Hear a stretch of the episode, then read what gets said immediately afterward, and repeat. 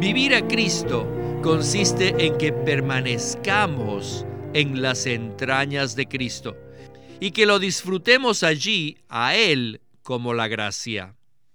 Tenemos que permanecer en las entrañas de Cristo, esto es, en sus sentimientos, en su ternura, en su tierno corazón. Cuando permanecemos allí, lo disfrutamos a Él como gracia y todos nuestros copartícipes disfrutarán de lo mismo. Bienvenidos al estudio Vida de la Biblia. La Biblia es un libro de vida y esta vida es una persona viviente, el Cristo maravilloso y todo inclusivo. Los invitamos a que visiten nuestra página de internet radiolsm.com y allí podrán escuchar gratuitamente todos los programas radiales del Estudio Vida. A lo largo de los siglos, muchas personas han sufrido por causa del Evangelio de Jesucristo. Entre ellos, resalta el apóstol Pablo. Y esto es así, pues todos aquellos que prediquen el Evangelio buscando llevar a cabo la economía de Dios, inevitablemente sufrirán. Sin embargo, si padecemos por el Evangelio, también disfrutaremos de la gracia. Bienvenidos a este estudio Vida de Filipenses, el cual se titula Pablo padecía por causa del Evangelio y a la vez disfrutaba de la gracia. Y con nosotros está Eric Romero, el cual nos dará los comentarios de este mensaje. Eric, suena como una contradicción decir que disfrutamos de la gracia a la vez que padecemos, ¿verdad? Sí. A nuestro oído natural, casi toda la palabra de Dios suena como una contradicción, lo cual recalca el gran peligro, el gran riesgo de aferrarnos a entender la Biblia de forma natural. No debemos tener un entendimiento natural del Evangelio, ni tampoco del padecimiento relacionado al Evangelio, ni de la gracia que se experimenta en el sufrimiento. De hecho, si consideramos la revelación divina y la experiencia cristiana normal, veremos que la gracia y los padecimientos a menudo van juntos. Hablar acerca de experimentar la gracia a la vez que padecemos es afirmar algo divinamente normal en la vida de un cristiano que vence. Ciertamente, Filipenses presenta la vida de un creyente vencedor, y en este aspecto Pablo es un modelo para nosotros. En la primera parte del programa, el hermano Lee recalca las cadenas que sufrió Pablo por causa de la defensa y la confirmación del Evangelio. Comencemos el estudio vida con Witness Lee. Adelante. Sufrir por el Evangelio es cuidar de los intereses para llevar a cabo el cumplimiento de la economía de Dios.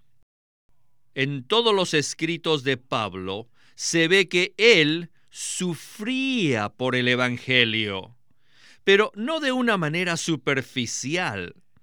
Él sufría por el Evangelio porque estaba llevando a cabo la economía de Dios. ¿Qué es lo que estaba haciendo el apóstol Pablo? ¿Creen que solo estaba diciéndole a la gente que Jesús es su Salvador y que si tú crees en Él irás al cielo? ¿Creen ustedes que el apóstol Pablo sufría por causa de un evangelio tan bajo? No, no creo que él habría sufrido si hubiera estado predicando un evangelio a ese nivel. ¿Por qué sufrió por el evangelio? Debido a que el evangelio que predicaba no era un evangelio bajo, sino que predicaba un evangelio que renunciaba, que anulaba la religión, la ley, la cultura, las ordenanzas, anulaba las costumbres, los hábitos y toda clase de ismo. El evangelio que él predicaba mataba todo. Sin embargo, el mismo evangelio que él predicaba lo llamaba el evangelio de paz. Él declaró en Efesios 2.17 y 6.15 que el Evangelio que predicaba era el Evangelio de paz. Eric, en las propias palabras de Pablo, él predicaba el Evangelio de la paz. Sin embargo, lo que él experimentó en su vida por causa de predicar este Evangelio no fue nada tranquilo ni pacífico. Todos saben que Pablo sufrió por causa del Evangelio, pero pocos saben que la razón por la cual sufrió se debe a que Pablo vivía en la tierra exclusivamente por los intereses de Dios y su economía. Teniendo como punto de partida esto, ¿podría usted decirnos cómo se compara esto con el conocimiento común de que Pablo sufrió por predicar el Evangelio? El entendimiento común acerca de sufrir por el Evangelio es que uno sufre rechazo o es puesto en ridículo por personas que no están interesadas en lo que uno les está diciendo. No niego que esto es un sufrimiento, pero así como el hermano Lee dijo en la porción anterior, si le decimos a otros que Jesús murió por sus pecados y que ellos pueden ser perdonados y tener vida eterna para ir al cielo, esta clase de evangelio no acarrea mucha oposición, o sea, no despierta mucha enemistad. Pero el Evangelio que Pablo predicaba incluía el contenido de la economía eterna de Dios. Y este Evangelio sí despertaba mucha oposición y enemistad de parte del enemigo. Este Evangelio de la economía eterna de Dios consiste en que el Dios triuno procesado y consumado se imparta en el hombre, a fin de producir en nosotros y con nosotros la expresión corporativa de Dios. Esta expresión es la iglesia, el cuerpo de Cristo, que tiene su consumación en la nueva Jerusalén. Y el enemigo de Dios sí se opone a este Evangelio, pues Satanás no quiere soltar ni renunciar a su señorío sobre los reinos terrenales. Por tanto, Satanás usa la religión, la cultura, la filosofía, la ética y otros medios para pisotear esta predicación del Evangelio, para sofocarla y acabar con ella. Al estudiar la historia y también por experiencia propia, sabemos que hay una gran diferencia, tanto en cantidad como en calidad, en el sufrimiento que uno padece cuando predica el Evangelio completo revelado en el Nuevo Testamento respecto a la economía de Dios. Actualmente los que predican un evangelio diluido, endulzado, superficial, no despiertan mucha oposición de parte del enemigo de Dios. Pero cuando se predica el evangelio que revela la economía de Dios, esto provoca la ira, la furia del enemigo, a tal punto que el Señor Jesús mismo dijo que el tiempo vendría cuando las personas religiosas matarán a otros, pensando que de esta manera sirven a Dios. Pablo era uno con Cristo y por eso sufrió en manos de los religiosos y de los políticos. ¿Qué clase de evangelio predicaba Pablo? El evangelio que Pablo anunciaba le daba fin a todo lo que era contrario a la economía de Dios. O sea, anulaba la religión, la política, la cultura y toda clase de ismo. Por eso su predicación no era bien recibida por los hombres, lo cual hizo que Pablo sufriera mucho. Pablo no se preocupaba por complacer a los judíos ni a los gentiles, sino que solo le interesaba agradar a Dios. Él vivía en la tierra solo para avanzar los intereses de Dios y se preocupaba únicamente en que se cumpliera la economía de Dios, su propósito eterno. El Evangelio que Pablo predicaba anulaba la filosofía humana, destruía la política y aniquilaba la religión sistematizada. Los seres humanos incluso van a la guerra para defender sus creencias y sistema religioso o político. Pablo no fue a la guerra en ese sentido, pero la palabra de Dios que él liberó sí anulaba muchas cosas en la sociedad y esto tuvo como resultado que Pablo padeciera. Y él, por la gracia del Señor, estaba preparado para aceptar cualquier padecimiento, a fin de vivir en la tierra exclusivamente por el Evangelio de Dios. Muchas gracias. Continuemos ahora con Witness Lee y oigamos de forma más específica en cuanto a la defensa y la confirmación del Evangelio. Con los padecimientos del Evangelio siempre está el disfrute del Señor. Si uno nunca ha sufrido por causa de la economía de Dios, dudo que haya disfrutado de la gracia. De hecho, todo padecimiento por causa de la economía de Dios en la tierra nos trae cierta cantidad de gracia. El disfrute de la gracia es para los padecimientos que experimentamos por causa del Evangelio. ¿Y qué es el disfrute de la gracia? Es la verdadera experiencia que tenemos de Cristo. El disfrute de la gracia es simplemente nuestra experiencia de Cristo. Aquellos que predican un evangelio que trata de agradar a la gente, no creo que conozcan el disfrute de Cristo. Cuando Pablo estaba en la tierra, él no tenía ninguna opción. Muchos predicaban a Cristo, pero ninguno confirmaba el Evangelio. Él sufrió no debido a que predicaba el Evangelio, sino porque defendía al Evangelio. El Evangelio es la economía de Dios. El Evangelio es el mover de Dios según su propósito eterno. Sin embargo, muchos predicadores introdujeron otras cosas que pervirtieron y destruyeron el Evangelio de la economía de Dios. Y por eso Pablo se puso en contra de ellos y proclamaba, no, no, no, lo que hay que echar fuera del Evangelio es al judaísmo. Hay que echar fuera la filosofía griega. Sáquenlos de la economía de Dios. Él estuvo firme en su defensa del Evangelio. Y además, también confirmó el Evangelio. ¿Y qué es la confirmación del Evangelio? La confirmación del Evangelio son las revelaciones de los misterios de Dios. El misterio de Dios que es Cristo y el misterio de Cristo que es la iglesia. Fue Pablo el que reveló estos dos grandes misterios. Uno es el misterio de Dios, que es Cristo, y el otro el misterio de Cristo, que es la iglesia. Ningún otro apóstol reveló estos dos misterios tan claramente como lo hizo el apóstol Pablo. Ciertamente su enseñanza y predicación fue una confirmación de la economía de Dios. Eric, Aprecio mucho estas palabras claras y francas de Witness Lee. Por el lado negativo, Pablo defendió el Evangelio de las herejías que pervierten y distorsionan la verdad, como por ejemplo el judaísmo, lo cual lo vemos en la carta a los Gálatas, o el gnosticismo en la carta a los Colosenses. Pero por el lado positivo, Pablo confirmó el Evangelio, revelando los misterios de Dios acerca de Cristo y la Iglesia, ¿Podría usted abundar al respecto?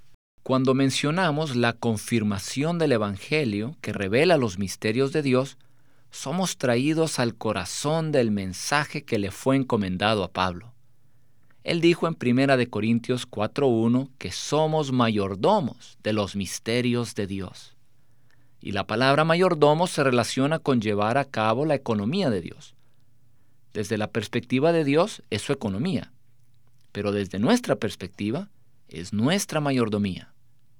En Efesios 5 Pablo habla del gran misterio. En Primera de Timoteo 3 del misterio de la fe. En Colosenses 2 del misterio de Dios. Y en Efesios 3 del misterio de Cristo. Este misterio es el contenido intrínseco del Evangelio y es la expresión del pensamiento eterno de Dios en cuanto al beneplácito de su corazón. Según Colosenses capítulo 2, versículo 2, Cristo es el misterio de Dios, lo cual significa que aparte de Cristo, no podemos conocer a Dios. Cristo es la revelación de Dios y su historia. La manera de conocer a Dios es en Cristo y por medio de Cristo. Y según Efesios capítulo 3, versículo 4, hay un segundo misterio, el misterio de Cristo.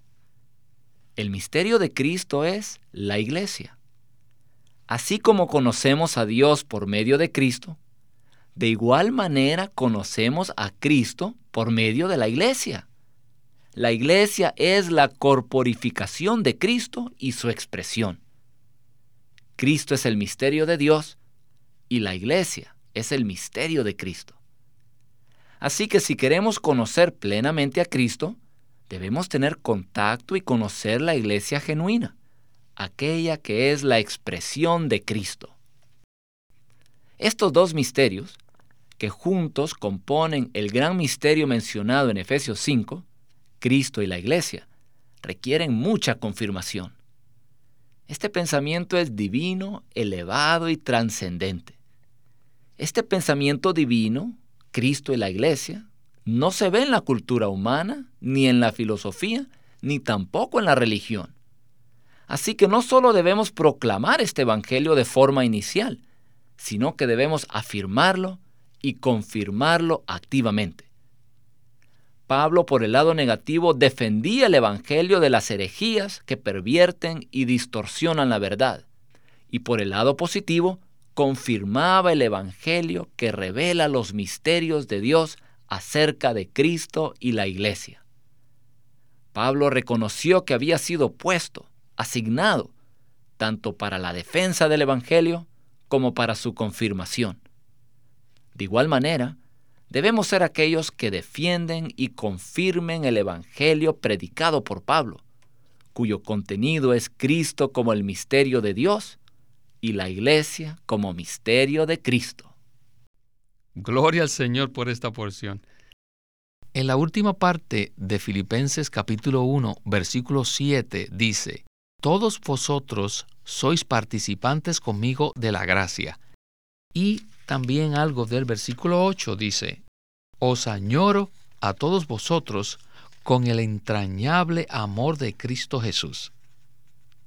Continuemos con Witness Lee para ver algo específico en cuanto a participar de la gracia en las entrañas de Cristo. Pablo experimentó sufrimientos debido a que llevaba a cabo la economía de Dios en la tierra, por lo cual también recibió el disfrute de la gracia. Y la gracia es Dios mismo procesado para ser nuestro disfrute. Pablo soportó todos los sufrimientos debido a esta gracia. De esta manera experimentaba lo que Cristo sentía en sus entrañas. Es difícil unir Filipenses 1.7 y 1.8.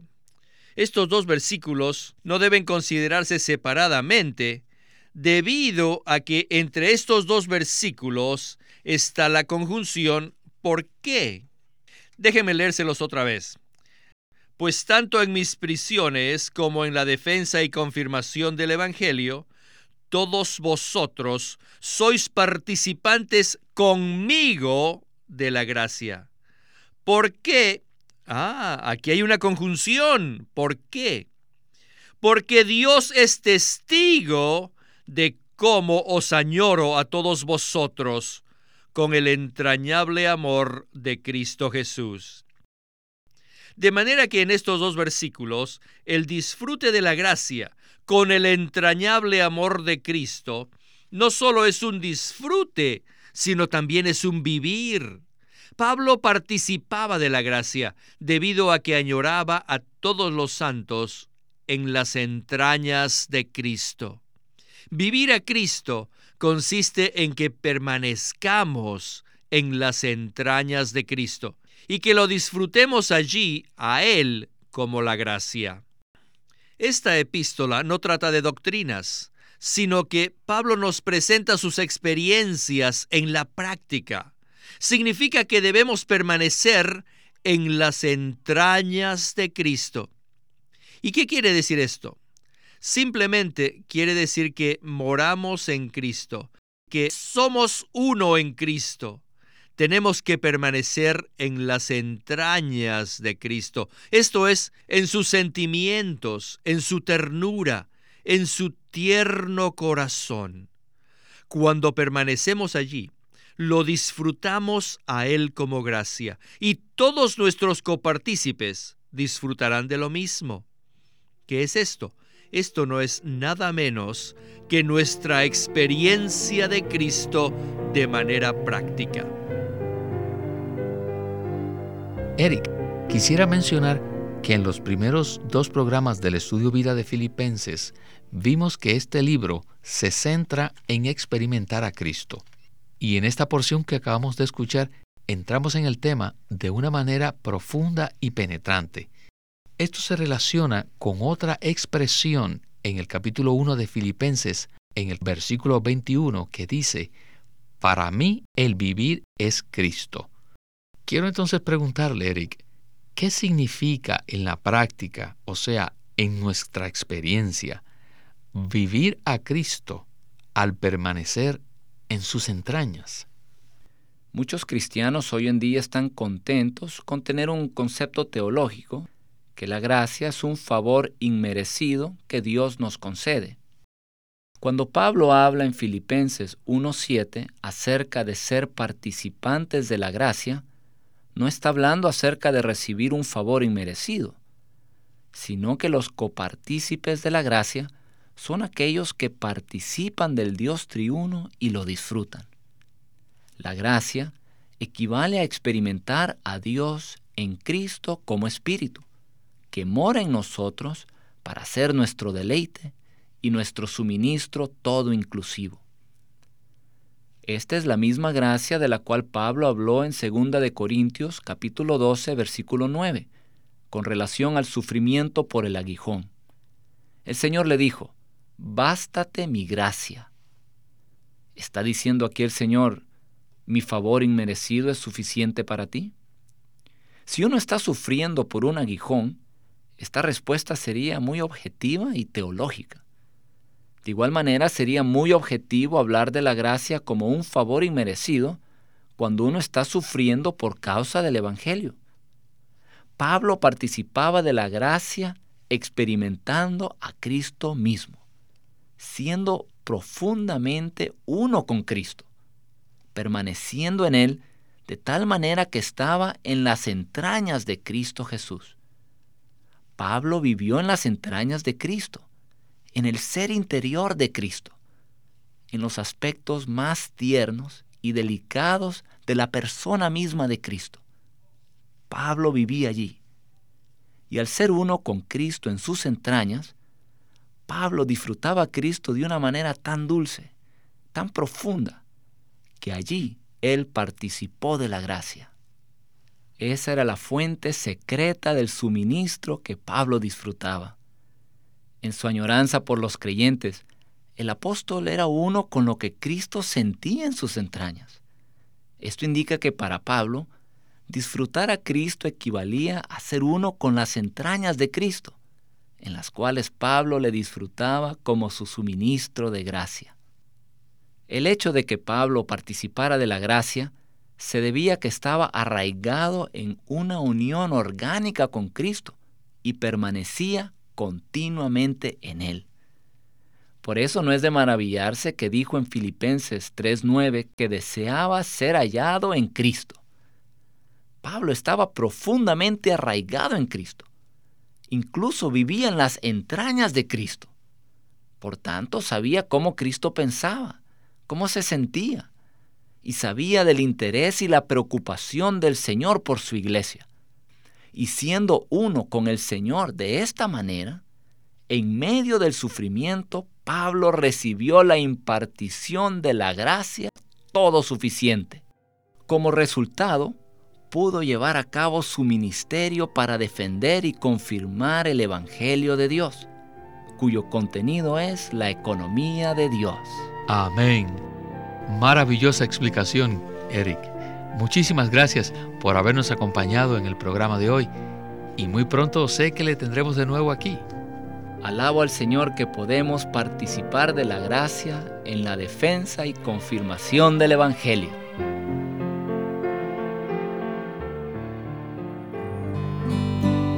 Queremos decir a nuestros radioescuchas, esperamos que obtengan los mensajes escritos, ya que contienen mucho más que lo que presentamos en el programa radial. Por lo cual, les animamos a que nos llamen para saber los detalles con respecto a cómo recibir estos mensajes. Nuestro teléfono gratuito es 1-800-810-1149. 1-800-810-1149. El estudio vida de la Biblia se centra en la experiencia de Cristo como vida, en el aspecto práctico de la unidad de los creyentes a través de los mensajes del estudio vida, Winnesley recalcó la importancia de que nosotros crezcamos en vida y ejerzamos nuestra función como cristianos a fin de que el cuerpo de Cristo pueda edificarse a sí mismo en amor. Los invitamos a que visiten nuestra página de internet radiolsm.com. Allí podrán escuchar gratuitamente todos los programas radiales del Estudio Vida. Una vez más, radiolsm.com. El estudio Vida de la Biblia es una producción de Living Stream Ministry que presenta el ministerio de Watchman Nee y Windesley. Queremos presentarles el libro titulado El conocimiento de la vida por Witness Lee, en donde describe que la intención y el deseo de Dios es ganar una expresión corporativa en el hombre que lleve la imagen de Dios manifieste su gloria y posea su autoridad para destruir a su enemigo. Pero muy pocos creyentes se dan cuenta de que esto puede ser obtenido solamente por medio de la vida de Dios. Y aún menos han tocado el asunto de conocer y experimentar la vida divina que está disponible a nosotros por medio de la muerte y la resurrección de Cristo. Aunque hay muchos creyentes que buscan al Señor, muy pocos han encontrado el camino de la vida. En vez de esto, muchos la han confundido con celo, conocimiento, poder o dones. En el libro El conocimiento de la vida, Witness Lee nos ilumina el camino que lleva a la vida, comenzando con la regeneración y que nos guía a avanzar y a conocer y a vivir según el sentido interno de la vida. El conocimiento de la vida nos provee con un fundamento excelente para la experiencia genuina de Cristo. El libro se titula El conocimiento de la vida por Witness Lee. Si desean, pueden comunicarse con nosotros enviándonos un correo electrónico a estudiovida.lsm.org. Una vez más, estudiovida.lsm.org lsm.org.